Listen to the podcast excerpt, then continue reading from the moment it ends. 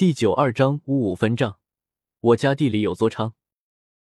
母亲说道：“父亲是因为葛老木的事而受伤的。虽然村里每家每户都去守护自己的田地，但是我家的田因为靠近黄沙龟，可能性最大。松林也这么说，所以晚上常常有人去我家地里光顾，白天可以看到整齐的探眼，这让父亲惴惴不安。他晚上开始去看地。”第一天晚上去就和一伙外地的盗墓贼碰上了。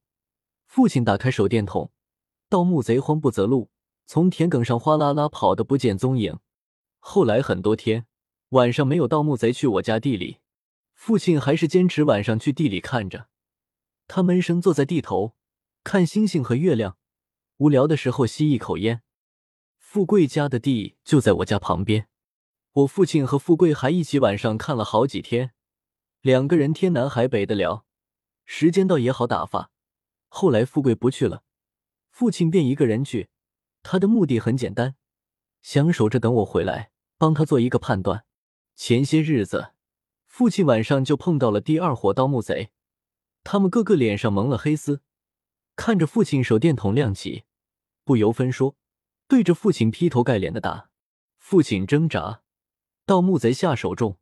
把父亲打到地上不能动弹，父亲个把小时后才起来，慢慢回到家里，把母亲吓了一跳，脸上都是血，走路直直的，慢慢悠悠，仿佛风烛残年的老人。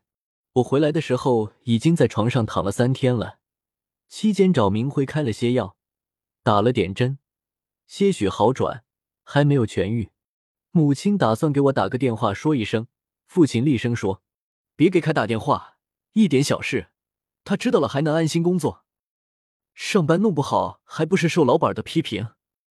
没必要，过几天就好了。我的突然回来让父母手足无措，茫然四顾。我听了又气又恨，嫌他们不该参与这个事，但是又没说出口。毕竟事已至此，无法挽回。打人的盗墓贼也不知道是谁，但是既然带了黑丝。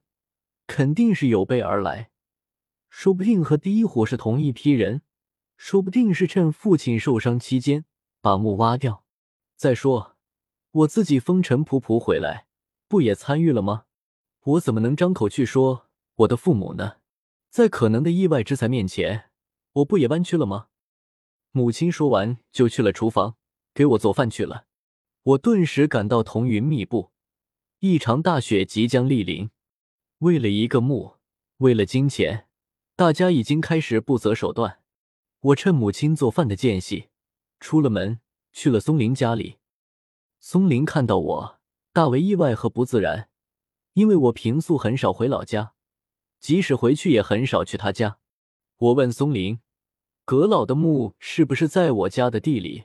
松林第二次意外，说他不知道。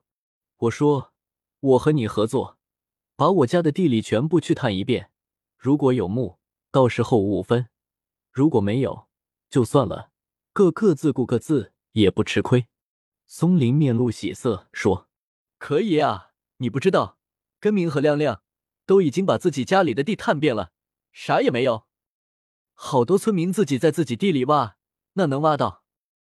我没有兴趣听这些，回了家，母亲已经做好了焖面。”给我端到屋子里，让我赶紧吃。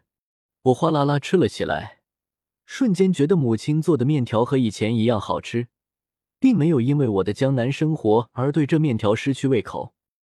吃完饭，我和父亲商量，把地里去请松林探一遍，有墓就挖了，没有墓就算了，这样方能解大家的手忙脚乱，不要一味心思在这上面了，回归到正常生活来。该种地种地，该打工打工。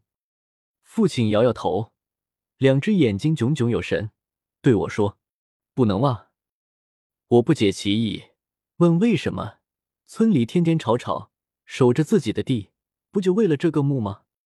父亲说：“如果有更大的麻烦还在后头。”我受伤后这几天好好想了一通，墓不管在谁的地里，出土那一日就是麻烦到来时。我说：“你说的玄乎，大不了派出所那个大肚子再过来转悠一圈，也问不出个所以然，解决不了任何事呢。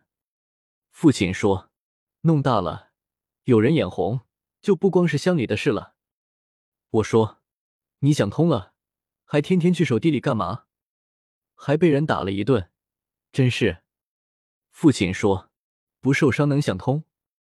老天让你伤了这，就会在那给你点好东西吗？”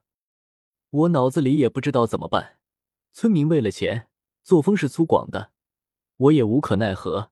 我让父亲睡一会，不说了，晚上再说。我自己也躺下来，太困了。我一下子就睡着了。